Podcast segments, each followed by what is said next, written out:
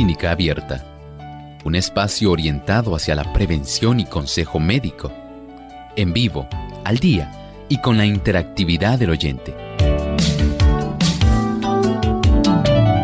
Clínica Abierta, poniendo al doctor a su alcance para un diálogo claro y honesto, porque nos importa su bienestar y salud.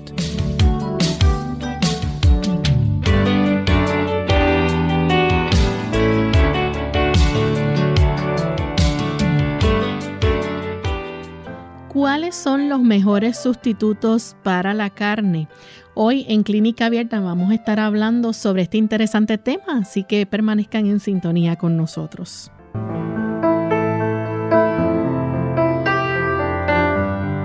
Saludos amigos de Clínica Abierta. Nuevamente estamos aquí para compartir en esta edición con cada uno de ustedes un tema sumamente interesante y que esperamos que nos acompañen en esta próxima hora. Les recordamos que pueden participar también haciendo sus preguntas con relación al tema que vamos a estar discutiendo hoy día.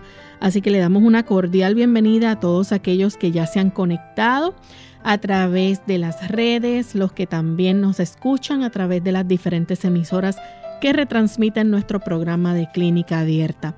Enviamos un saludo muy cordial a los amigos que nos escuchan en El Salvador a través de Radio Adventista 96.5 FM, Estéreo Adventista 106.9 FM. Así que gracias por esa sintonía que nos brindan fielmente. Y damos también una cordial bienvenida al doctor Elmo Rodríguez. ¿Cómo está, doctor? Saludos, Lorraine. Muy feliz nuevamente de estar aquí con estos buenos amigos que siempre nos acompañan en Clínica Abierta. Nos complace mucho que ustedes nos acompañen y por supuesto esperamos que el tema del día de hoy pueda ser de mucho beneficio. Así mismo es. También agradecemos a nuestro equipo de trabajo que hace posible la transmisión de este programa. Tenemos al señor Alti López en el técnico de control y quien recibe sus llamadas y también David Rivera quien recibe las consultas a través de el Facebook y también en nuestro chat para aquellas personas que nos visitan en nuestra página web. Les recordamos que es radiosol.org y estamos listos para escuchar el pensamiento saludable de hoy. Además de cuidar tu salud física, cuidamos tu salud mental. Este es el pensamiento saludable en clínica abierta.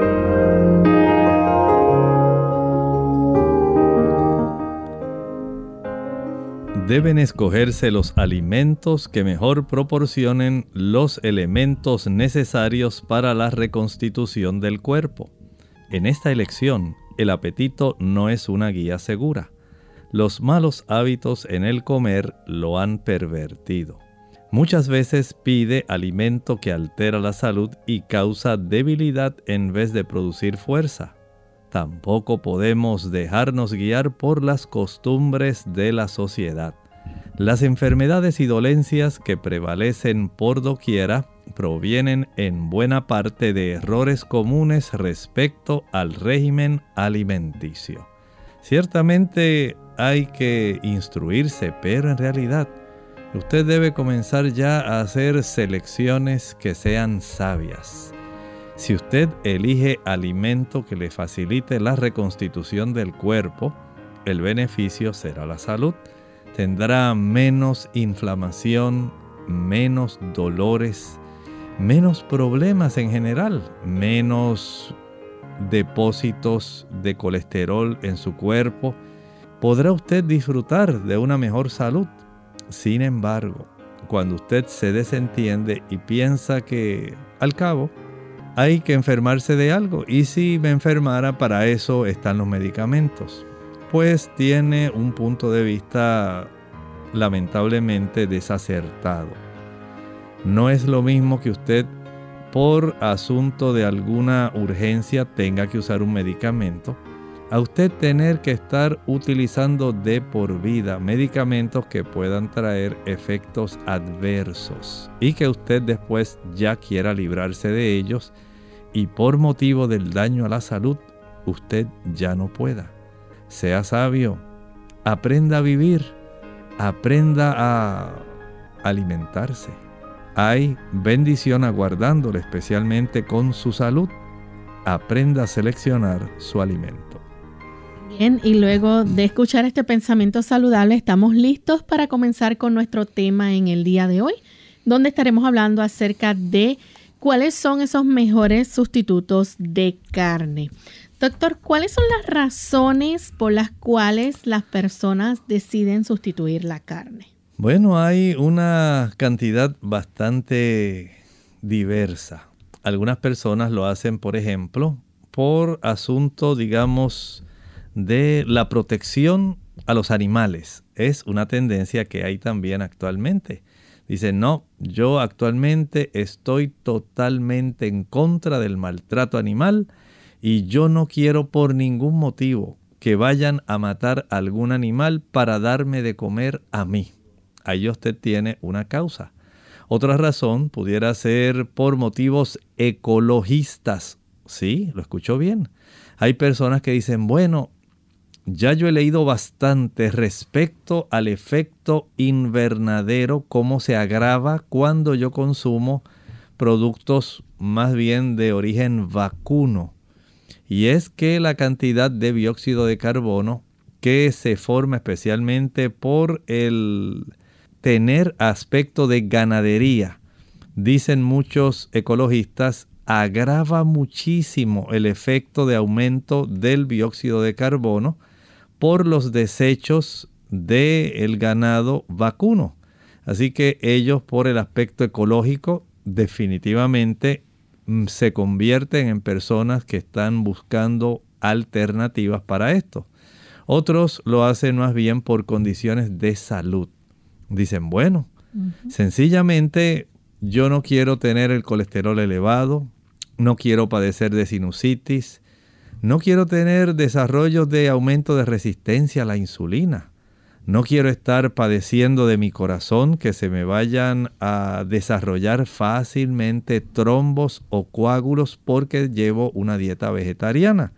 Y otros dirán, bueno, yo no quiero dolores articulares, no quiero que se desarrolle en mí artritis, lupus, quiero reducir la probabilidad del cáncer. Y hay otro grupo que dice, yo quiero conservar mi cuerpo bien saludable como templo del Espíritu Santo, así que voy a elegir la mejor alimentación que Dios eligió para mí. Vean la diversidad de causas por las cuales muchas personas hacen este tipo de cambio, donde ellos desean el tener alternativas al consumo de carne animal. Y de ahí entonces piensa mejor en utilizar sustitutos de carne.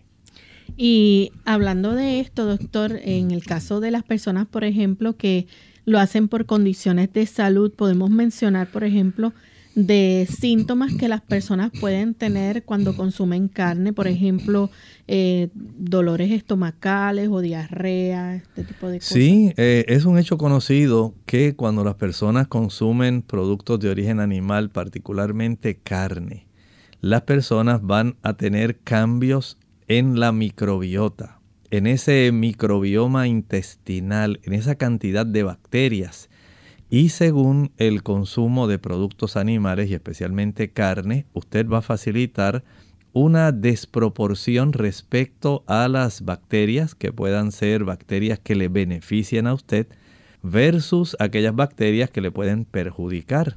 Y ya es un hecho conocido que esto puede traer una serie de cambios que pueden ser muy preocupantes. Por ejemplo, algunas personas pueden desarrollar diarrea. Esto es muy común que se pueda desarrollar.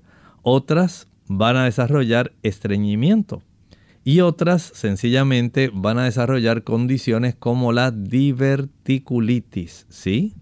Las personas más fácilmente se les inflaman los divertículos cuando tienen como hábito el consumo de carne.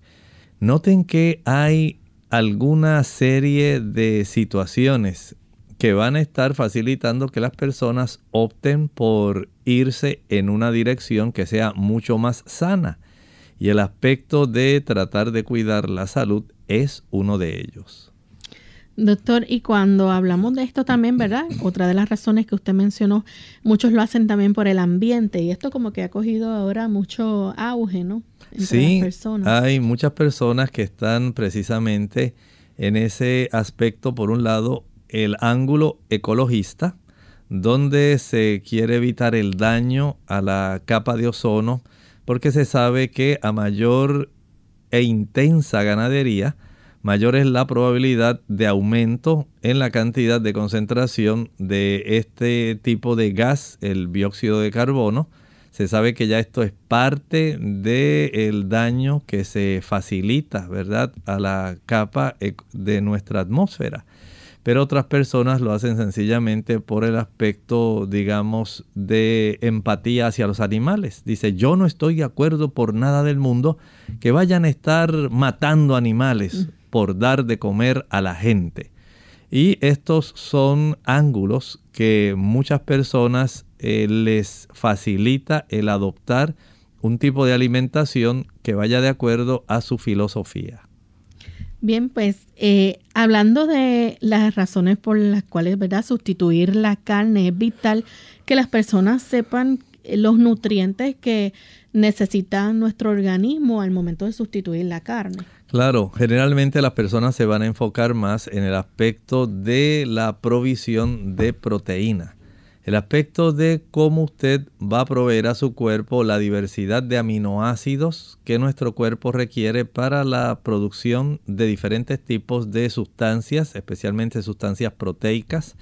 Vamos a decir, las sustancias que generalmente más se van a producir son sustancias que facilitan la producción de estructuras para el crecimiento del cabello, el crecimiento de la piel, de la mucosa gástrica, la mucosa respiratoria, eh, la superficie, ¿verdad?, de nuestra piel que está constantemente en multiplicación, el crecimiento de las uñas, la producción de anticuerpos y la producción de una serie de sustancias, especialmente hormonas.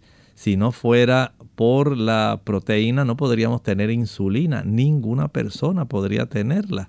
No podríamos tener un cabello adecuado eh, el nosotros poder garantizarnos eh, desarrollar una serie de sustancias como por ejemplo eh, sustancias que estimulan desde nuestro sistema nervioso central nuestra tiroides. Y así por el estilo, la capacidad de que nuestras células de defensa, nuestros soldados, las células blancas, puedan producir inmunoglobulinas. Si usted no tuviera estos aminoácidos, no sería capaz de producir anticuerpos para la protección de su organismo. Esto es entonces desde el punto de vista de la proteína. Pero añádale ahora una serie de elementos que son eh, muy intensamente relacionados con la proteína. Añádale la presencia de calcio, la presencia de hierro, la presencia de una buena cantidad de sustancias que junto con la proteína van a facilitar que el cuerpo conserve su aspecto saludable.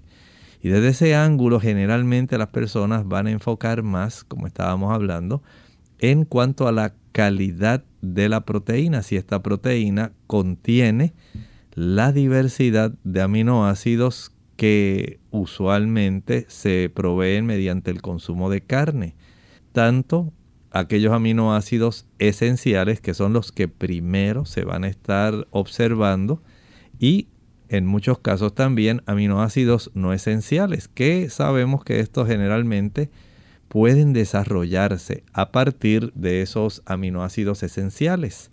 Así, de esta manera, la persona entonces quiere garantizarse una ingesta que sea apropiada de estas sustancias proteicas porque sabe que la salud depende en gran medida de la proteína para hacer procesos de reparación.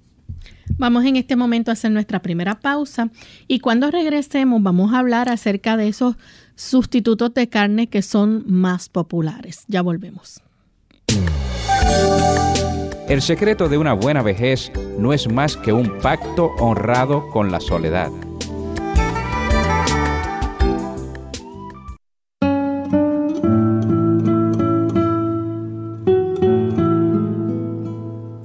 La vida no se mide por años, sino por hechos. Hay quien tiene 100 años y no ha vivido ni uno.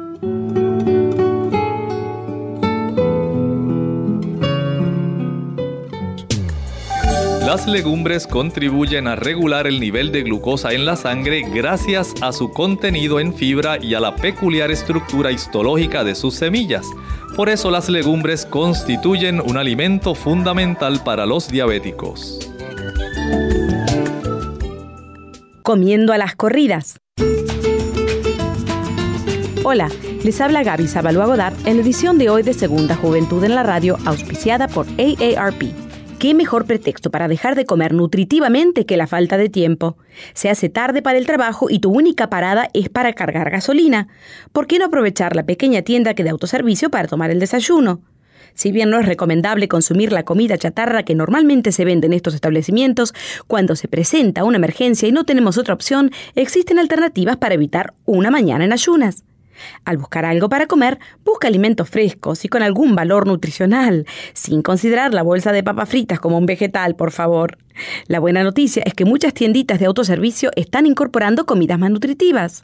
Ahora puedes encontrar barras energéticas, licuados, yogures, frutas como manzanas y plátanos y hasta huevos cocidos. A pesar de que es muy tentador inclinarse por los hot dogs y nachos, recuerda que la comida en estos locales no es de la mejor calidad, por lo que es muy difícil saber qué es lo que realmente estás ingiriendo.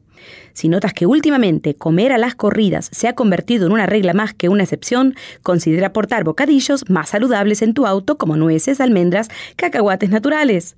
Para saber más sobre estos valores nutricionales, escucha el siguiente segmento. El patrocinio de AARP hace posible nuestro programa.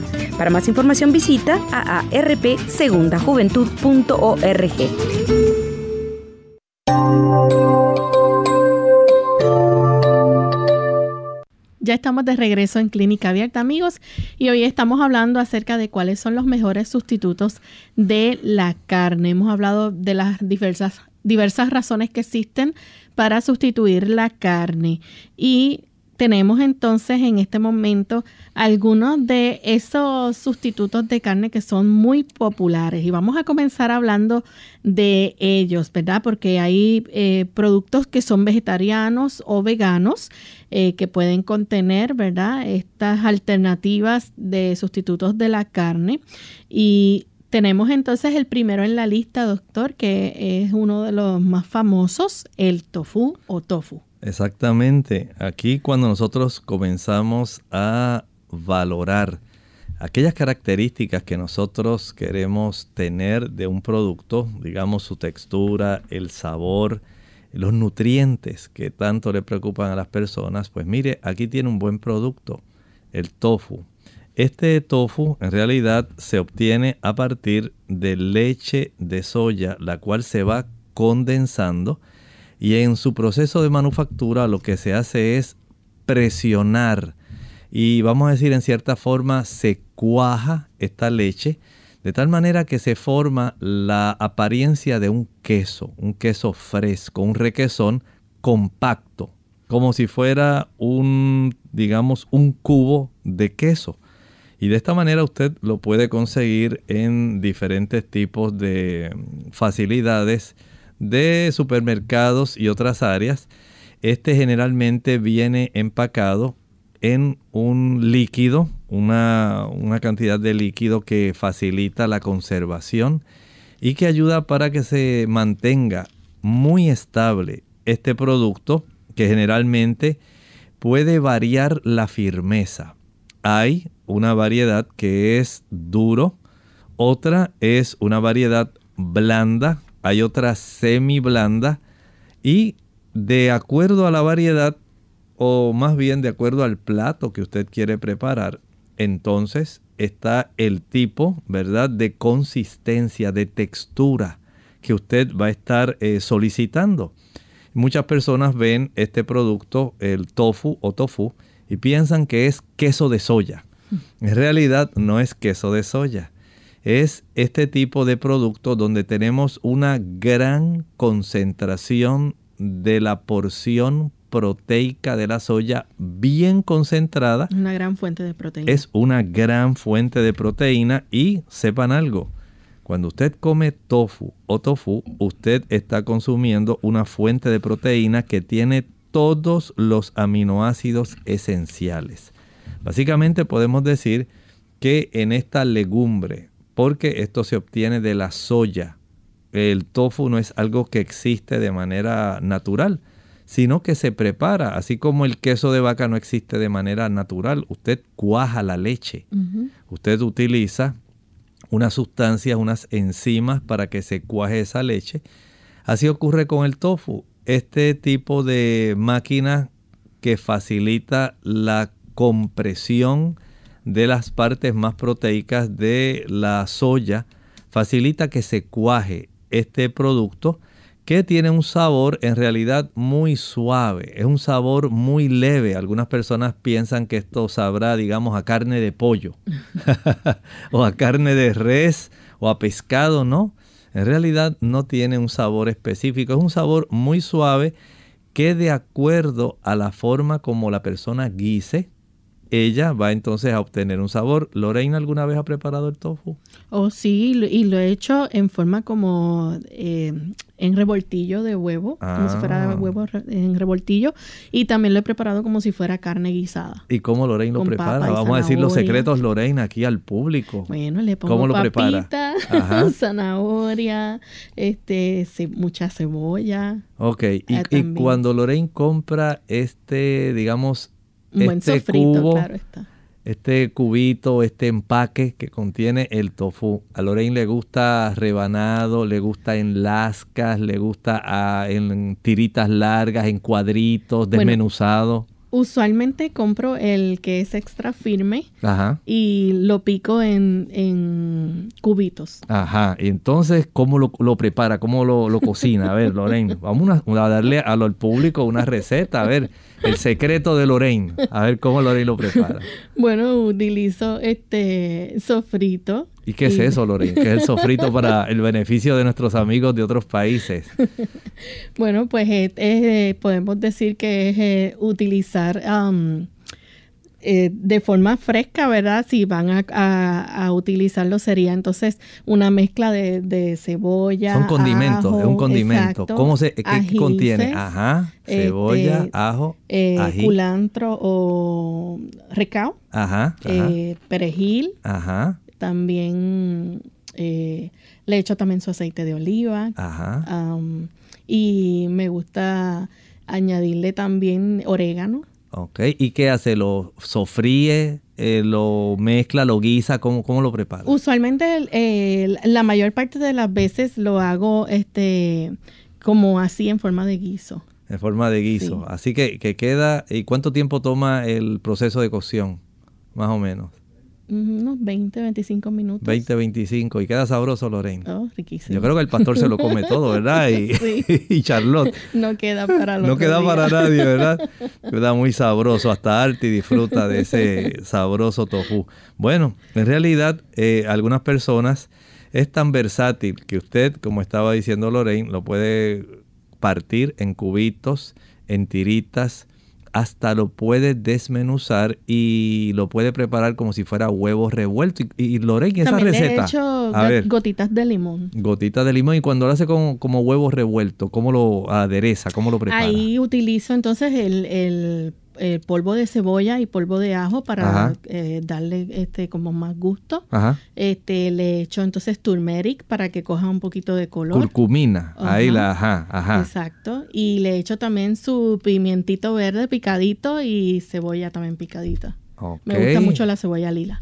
Y, y esto lo prepara en un sartén de teflón o algún tipo de envase así. Exacto. Este, a veces utilizo eh, un poquito de aceite de oliva o mantequilla.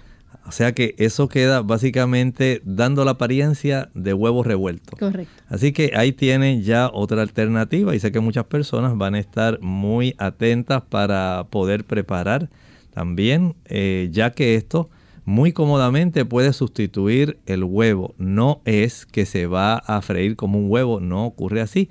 Aunque hay personas que lo preparan rebanado y lo ponen en algún tipo de sartén o alguna planchita. Sí, lo he visto como en lascas, también encebollado. Muy bien, de esta manera, o sea, usted tiene una gran diversidad. Básicamente, usted puede al cocerlo, le va a imprimir o le va a dar a este tipo de producto el sabor que básicamente usted le da a cualquier carne. Entienda que esto no es algo difícil. Usted solamente está sustituyendo el ingrediente básico. Y de aquí entonces usted va a obtener una gran fuente de alimentos. Por cada taza de tofu o tofu que usted coma, va a estar ingiriendo 188 calorías, que es bueno es una buena cantidad de calorías. De proteína 20 gramos. Vea que esto es algo bien eh, nutritivo. Grasa tiene menos cantidad, 11.86 gramos. Tiene muchísimo calcio. Y esto para las damas que están en ese proceso de evitar la osteopenia y la osteoporosis. Este producto se constituye en un buen producto que usted puede utilizar porque le da bastante calcio, bastante magnesio y le ayuda a contrarrestar ese proceso de deterioro eh, de sus huesos. Y es más barato que la carne. Es más, muchísimo más barato que la carne y tiene otra ventaja. Contiene unas sustancias, Lorraine, que se llaman isoflavonas. Esas sustancias, junto con el calcio, con el magnesio, van a facilitar que sus huesos se pongan más densos, que estén más fuertes. Y a la misma vez esas sustancias evitan que usted vaya a desarrollar esos fogajes, esos calentones, esos trastornos vasomotores que son tan típicos de la dama que entra en esa etapa de la vida donde ya sus receptores no tienen la abundancia de estrógenos a la cual usted estaba acostumbrada. De tal manera que este tipo de producto, además de convertirse en una buena fuente de proteína, de calcio, de magnesio y de isoflavonas, se convierte también en un buen medicamento para una dama. Tenemos entonces el siguiente sustituto que es el tempe. Este es un sustituto eh, de carne tradicional indonesio. Así es, aquí tenemos una variante porque aquí el manufacturar este producto, el tempe, se usa la habichuela de soya o el frijol de soya completo, no se usa la leche. Y además de eso, este producto sufre un proceso de fermentación. Va a tener una textura mucho más seca y algunas personas sencillamente al prepararlo le añaden adicionalmente otro tipo de legumbres, otro tipo de frijoles y habichuelas, además de los frijoles de soya. Vean entonces que es bastante diferente porque el tofu, el ingrediente primario, aunque es la soya, esta soya se, lo que se va a utilizar para producir el tofu es la leche. Pero en el caso del tempe se utiliza el frijol soya completo para eh, procesarse y además se fermenta. El tofu no está fermentado. Desde ese ángulo podemos decir que no es tan aconsejable el utilizar el tempe porque este proceso de fermentación puede traer a la larga otros problemas en la microbiota intestinal.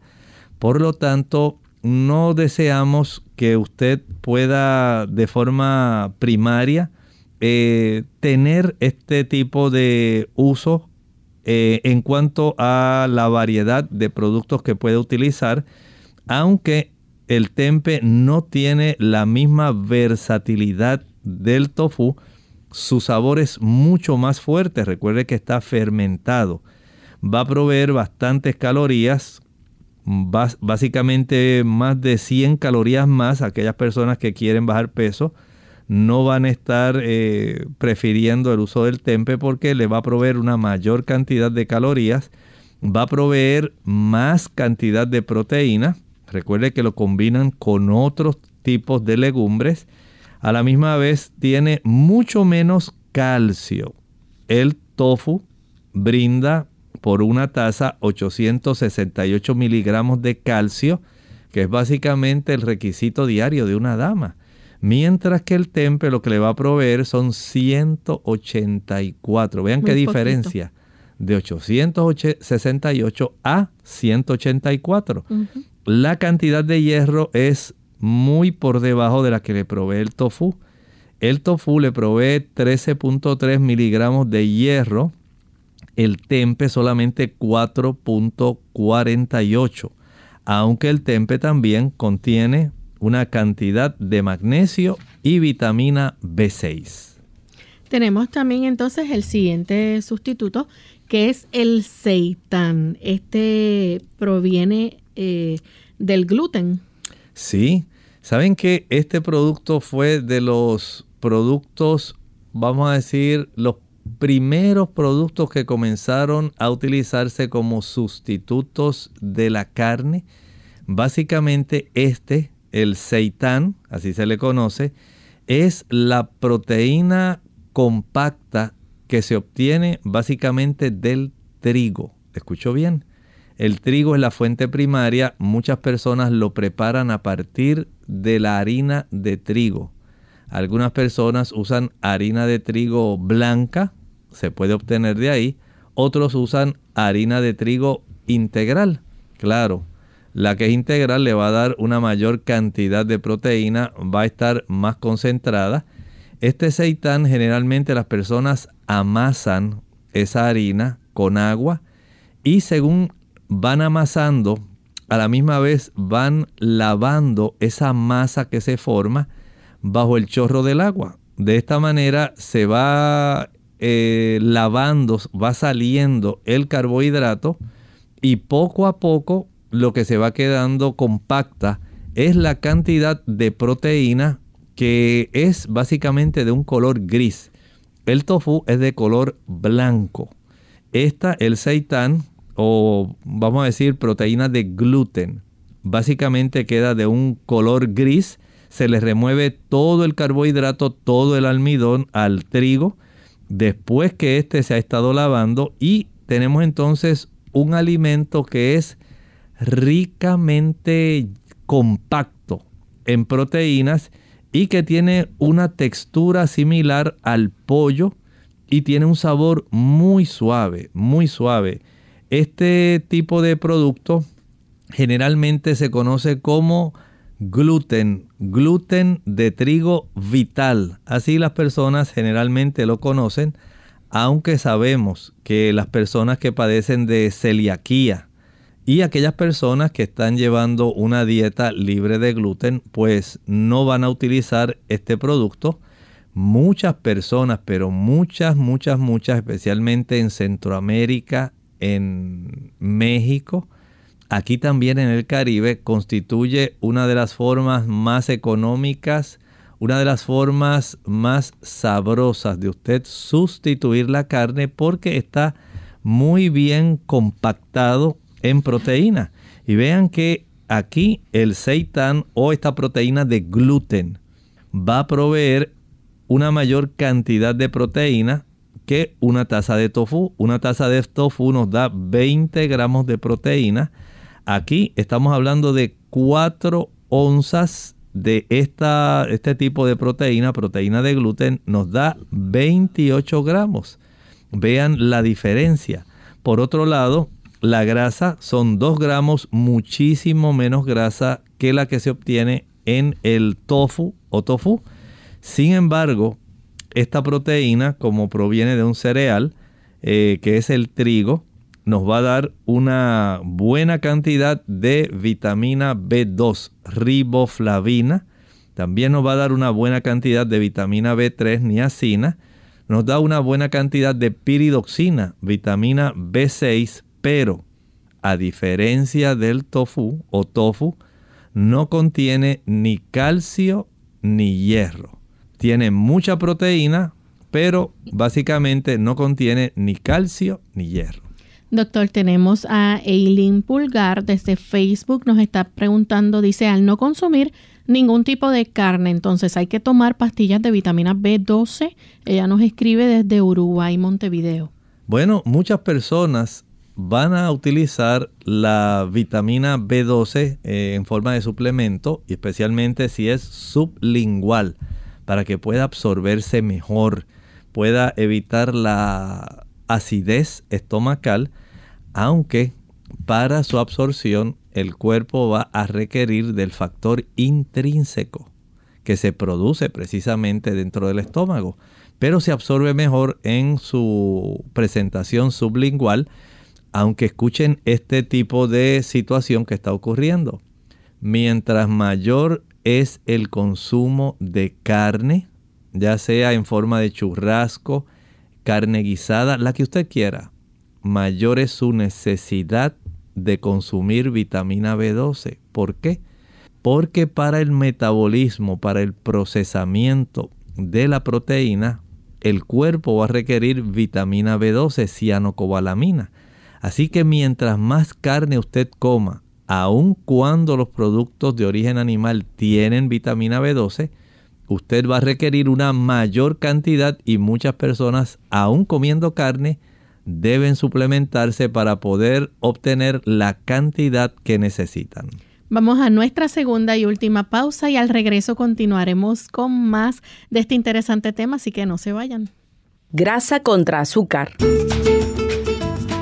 Hola, les habla Gaby Zabalúa Godard en la edición de hoy de Segunda Juventud en la Radio, auspiciada por AARP. Por unanimidad, la grasa se considera el enemigo número uno de la salud. Sin embargo, últimamente un nuevo contingente está haciendo de las suyas, solo que da una forma mucho más sutil. Encabezando la lista de los productos más engordantes de la actualidad, tenemos al ingrediente más dulce de todos, el azúcar. A pesar de que por años hemos temido el efecto dañino de las grasas saturadas, la realidad es que el exceso del azúcar también afecta negativamente a nuestro cuerpo. Como muchas veces se nos ha mencionado, la grasa es responsable de enfermedades del corazón y obesidad. No obstante, se ha relacionado recientemente al azúcar como posible causante de una de las enfermedades de mayor crecimiento en los últimos años, la diabetes tipo 2. Anteriormente, los endulzantes tradicionales como la miel tenían un índice glucémico menor de las actuales azúcares refinadas y no se consideraban tan tóxicos para la salud. En cambio, hoy, debido a las modificaciones tecnológicas, nos enfrentamos a los peligros de las azúcares refinadas, los cuales pueden ser ocultos en muchos alimentos de consumo diario como refrescos, jugos y cereales. Aunque todavía el azúcar no alcanza la notoriedad de su compañera la grasa, ten por seguro que es solo cuestión de tiempo. El patrocinio de AARP hace posible nuestro programa. Para más información, visite www.aarpsegundajuventud.org.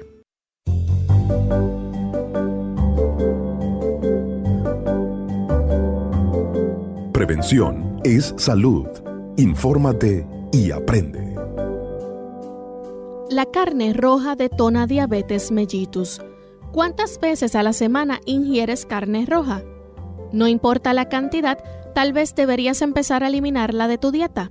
Un estudio de la Harvard School of Public Health and National University of Singapore detalla que este alimento favorece el desarrollo de la diabetes tipo 2. La investigación publicada en la revista JAMA Internal Medicine detalla que un mínimo trozo de carne roja aumenta el riesgo de padecer diabetes tipo 2. Incluso si se reduce su consumo, no tiene una diferencia significativa con el resultado. Frank Hu, autor principal del estudio, detalla que esta es la evidencia más fuerte de que el consumo de carne roja contribuye a un mayor riesgo de diabetes. Para el estudio se analizaron los casos de 26.357 hombres entre los 40 y 75 años y 122.786 mujeres entre 25 y 42 años en promedio, de los cuales 7.540 desarrollaron diabetes tipo 2 al final del estudio. Los investigadores mencionan que no es tan fácil reducir el riesgo por consumir menos carne. Por ejemplo, los participantes en el estudio que bajaron su consumo a la mitad en 10 años redujeron su riesgo de padecer diabetes en un 14%. ¿Aumento de peso responsable de la diabetes? Por otra parte, diversos estudios han sugerido que el aumento de peso asociado con la ingesta de carne roja es el responsable del desarrollo de la diabetes. Sin embargo, los investigadores de Harvard y Singapur detallan que este no es el único culpable.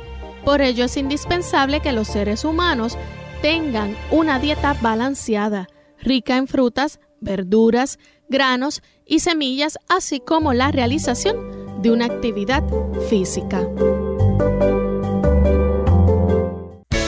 Unidos con un propósito, tu bienestar y salud. Es el momento de hacer tu pregunta llamando al 787-303-0101 para Puerto Rico, Estados Unidos 1866-920-9765 y llamadas internacionales al 787-763-7100 o al 787-282-5990.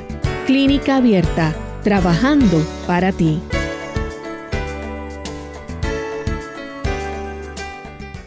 Clínica Abierta. Ya estamos de regreso en Clínica Abierta, amigos, y estamos hoy compartiendo con ustedes el tema de los sustitutos de carne. Y hemos visto, ¿verdad? Algunas opciones, entre ellas, pues las mejores o más famosas son las que estamos discutiendo. Ya hemos mencionado el tofu, que tiene muy buenas propiedades y nos aportan grandes nutrientes a nuestro organismo. Tenemos el tempe eh, de hecho, doctor, este no creo que no lo conozco. No, generalmente no se mercadea tanto. Hay personas que sé que lo utilizan, pero entiendo que no es tan saludable y no conviene entonces, eh, vamos a decir, tener esta opción cuando tenemos otras opciones que son mejores desde el punto de vista nutricional y más eh, saludables para el organismo. Y entonces tenemos el seitán, ¿verdad? Que mencionamos que es hecho entonces o viene del el gluten. Exacto. Y generalmente las personas lo conocen como gluten. Ahora bien, queremos saber los secretos de Lorraine, cómo ella prepara el gluten, porque sabemos que es ampliamente utilizado y puede ser que Lorraine sepa algunos secretos, tanto en el aspecto de la condimentación, elaboración y el la forma de cómo proceder para darle un gran sabor a este tipo de alternativa al consumo de carne. A ver, Lorraine, vamos a los secretos que Lorraine conoce. Doctor, usted me está poniendo en un aprieto aquí. A ver. Yo no soy chef. no, pero ama de casa que sabe estos secretos, Lorraine. Bueno, pues este, este cuando aprendí a preparar el, el, gluten, no como si fuera este en forma de bistec, Ajá. Y entonces, este, gracias a una hermana de la iglesia, ¿verdad? Que se dio la tarea de, dar la clase y aprendí a prepararlo. Y utilizo entonces, pues, para darle este sazón, um, puedo usar eh, la sal de mar, pero también utilizo entonces el, polvo de ajo y polvo de cebolla, eh, uno que viene ya en el mercado, que viene mezclado. Este, y también el orégano, pero esta vez en polvo. Ok. Y entonces eh, eh, uso también, una vez ya tengo la masa preparada y tengo todo ya listo y en forma cortada, pues entonces lo sofrío con eh, lascas de cebolla y lascas de pimiento morrón. Mm, ok, o sea que lo prepara más bien como si fuera sofrito. Así, el, ¿lo ha hecho guisado, Lorraine? Mm, no, ese, ese no, guisado no. Muy bien. No, son alternativas para que nuestros amigos conozcan, ¿verdad? Cómo usted puede facilitarse el ir adoptando una alimentación que sea más vegetariana, más vegana, que ya usted que está en ese proceso dice, yo, doctor, yo he escuchado tantas cosas respecto a la carne y los productos animales, que necesito tener una información adicional para ir eh, haciendo esta transición. Y de esta manera tal vez pueda comer un día, digamos, pollo, pero al otro día puedo comer tofu. Tal vez en la próxima semana pueda probar el seitán o gluten de trigo. De hecho, doctor, cuando eh, estoy preparando la masa de gluten, eh, utilizo la salsa eh, de amino. Ah, brac amino. La brac amino, exacto. Este, y de hay que tener mucho cuidado, ¿verdad? La forma que uno lo utiliza porque tiende a ser este también salado. Ok, muy bien. O sea, son secretos que Lorraine los usa. Pero también usted los puede utilizar para tener ese beneficio de tener proteína de origen vegetal que tenga un buen sabor, ya que estos sustitutos, estamos hablando de los más comunes, pero poco a poco, Lorraine, ahora vamos a ir haciendo que... Y eso le da un, perdón, doctor, un, poquito de color a la carne también. Ah, muy bien. Como si fuera este, ese... Tipo churrasco, tipo bistec, así, ¿verdad? Muy bien. Tenemos una llamada de Gladys de la República Dominicana. Adelante, Gladys. Sí, sí, yo siempre supe que la berenjena tiene la, los, la misma vitamina eh, de la carne, la vitamina B12. Yo quiero saber si la berenjena puede ser un sustituto de la carne. Muchas gracias. Muchas gracias Gladys. Mire, no necesariamente tiene todos los componentes nutricionales que contiene la carne. Sí tiene una buena cantidad de hierro, tiene una buena cantidad de sustancias que son muy nutritivas, pero no llega a tener todo el beneficio del aporte desde el punto de vista proteico y de calcio que provee la carne. Sin embargo, desde el punto de la vitamina B12, no puedo decir que tenga vitamina B12. Sí hay que enfatizar que al usted tener una alimentación vegetariana, esa microbiota intestinal, esas bacterias que tenemos en el intestino, van a facilitar que nuestro cuerpo pueda absorber más fácilmente y se puedan producir pequeñas cantidades de vitamina B12. La persona que consume productos de origen animal no facilita ese tipo de proporción de bacterias que sean sanas, sino que va a haber una mayor preponderancia de las bacterias que facilitan procesos de enfermedad. Cuando usted consume más vegetales, usted facilita que haya más reproducción de bacterias sanas y más producción de sustancias que son útiles. Y esas mismas bacterias facilitan la producción de la vitamina B12. Mientras más vegana, vegetariana sea su alimentación, hay una, más, una mayor probabilidad para que usted pueda producir mayores cantidades de vitamina B12, pero en ese en ese proceso de transición use algún suplemento, especialmente si es sublingual, para que usted pueda facilitar mantener una buena salud y se pueda nutrir adecuadamente. Tenemos a María desde los Estados Unidos. Adelante, María. Sí, buenos días, bendiciones. Quería preguntarle, doctor, mi amiga tuvo cáncer seno y ella me dice que no puede comer tofu por eso. Entonces me gustaría saber, eh, ¿no se debe comer tofu si hay algún tipo de cáncer? Eh, yo quiero ir a través del teléfono, por favor, porque estoy con mi teléfono. Mire, algunas personas tienen ese temor. En realidad, he presentado en otras ocasiones como el uso de los isoflavones y de los fitoestrógenos que contiene el tofu no son iguales a la terapia de reemplazo hormonal donde estamos utilizando estrógenos conjugados. Es muy diferente. Los eh, tipos de estrógenos que provienen de las plantas, por no solamente del tofu o de la soya, también hay plantas como el trébol rojo, hay otras plantas o legumbres como los garbanzos, que son ricas también en este tipo de fitoestrógenos. No van a inducir el que los receptores de estrógenos y progestágenos que se activan para facilitar el desarrollo de cáncer de mama sean los mismos receptores que cuando usted utiliza tofu. El tofu activa otros receptores que son protectores. No son, eh, no son los receptores que facilitan el desarrollo de cáncer de mama. Así que desde ese ángulo no podemos decir que el tofu induzca el desarrollo. Más bien, el estudio más famoso que se ha encontrado y que se ha hecho es un estudio que se realizó en el Oriente. Usted lo puede buscar en la internet. Se llama el estudio China. Casi siempre lo consigue por su denominación en inglés The China Study.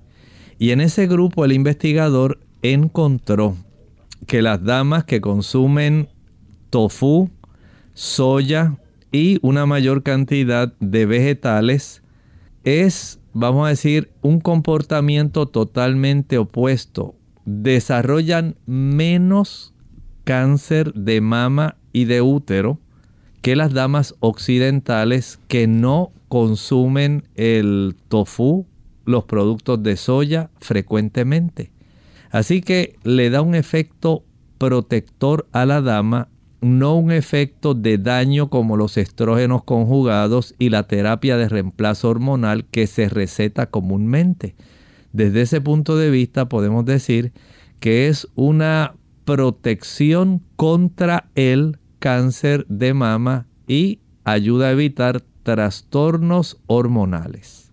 Tenemos entonces a Carmen que llama desde Fajardo, Puerto Rico. Adelante, Carmen.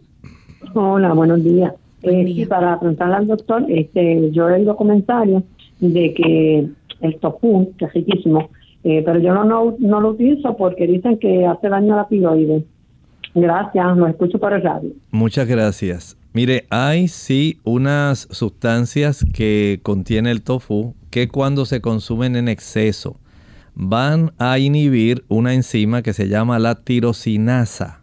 Y de esta manera las personas pueden, si tienen hipotiroidismo, hay personas que puede eh, descontrolarla un poco, pero aquí entonces depende de la cantidad no es que porque usted consumió un vasito de leche de tofu, ya usted entró en hipotiroidismo. No es porque usted tampoco se consumió una, digamos, una rebanada de tofu o hizo un huevo revuelto de tofu, ya esa fue la razón de su hipotiroidismo, no. El hipotiroidismo tiene otras razones que generalmente son inmunológicas y tienen que ver más bien con aquellas personas que consumen langosta, camarones, jueyes, cangrejos, calamares, salmón, chillo, pulpo, ostras, ostiones, mejillones. Ese tipo de productos marinos sí produce trastornos donde el sistema inmunológico nuestro se trastorna por el efecto del mercurio que contienen ese tipo de situación de productos que facilitan un trastorno donde se afecta entonces la captación de yodo que muchos de esos productos marinos tienen. Eso sí afecta a la tiroides. El que usted se acueste tarde, eso sí afecta a la tiroides. El que usted consuma productos de origen animal, animales que han sido alimentados y tratados con productos para facilitar el desarrollo de un hipotiroidismo en esos animales para que el animal engorde más y pueda venderse más fácilmente porque produce más carne. Y las personas al consumir esos animales si van a tener más probabilidad de desarrollar hipotiroidismo. La persona que ya tiene hipotiroidismo lo que debe hacer es consumir menos cantidad de productos de soya para evitar que haya un mayor hipotiroidismo. Pero aquel que no tiene hipotiroidismo no tiene ningún problema en consumir alguna cantidad de productos de soya. Bien, lamentablemente ya se nos ha acabado el tiempo, doctor. ¿Algo más que quiera, quiera compartir con nuestros amigos antes de despedirnos? Claro, recuerde que además de esto están otras presentaciones que son útiles. La proteína texturizada de vegetales, que usualmente se utiliza la soya o la combinación de soya con gluten y de otras sustancias que le dan un sabor y una apariencia, ¿verdad? Como carne eh, de res, carne de pollo. Hay también otro tipo de productos que actualmente se están preparando eh, que utilizan las legumbres, las lentejas, los garbanzos, las setas para hacer, digamos, hamburguesas y otro tipo de productos que son una buena alternativa para sustituir la carne. La avena. La avena también. Y todo esto ayuda para que usted tenga una forma de poder ir transicionando su alimentación de una alimentación carnívora a una alimentación más vegetariana. Así que esperamos que lo que hemos hablado el día de hoy y las recetas que Lorraine nos brindó puedan ayudarnos a tener entonces otra perspectiva de nuestra alimentación y nuestra salud. Bien amigos, ya hemos llegado al final de esta edición. Agradecemos a todos por la sintonía y mañana les esperamos a la misma hora donde estaremos entonces recibiendo sus consultas, sus llamadas a través de la línea telefónica y también a través de las redes. Antes de finalizar, queremos dejar con ustedes este pensamiento bíblico. En el libro de Apocalipsis, el capítulo 8 y el versículo 3. Ahí tenemos otra visión donde ahora Juan ve a otro ángel que viene, dice el versículo 3, y se paró ante el altar con un incensario de oro y se le dio mucho incienso para añadirlo a las oraciones de todos los santos sobre el altar de oro que estaba delante del trono. Recuerden que en el santuario hay un altar del incienso y por supuesto hay un incensario. Y aquí esto tiene un simbolismo donde hay una presentación por parte de las oraciones que usted y yo realizamos cada día cuando ascienden estas oraciones a Dios.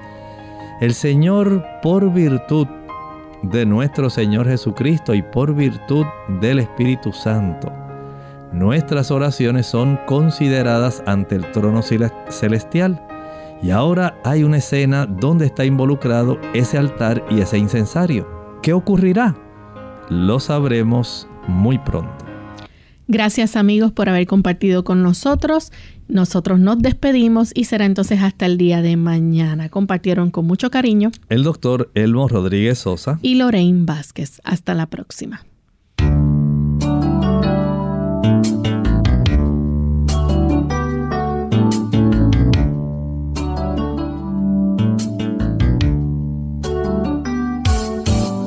Clínica abierta.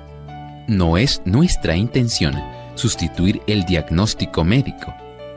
Antes de poner en práctica cualquier consejo brindado en este programa, usted debe consultar con su médico.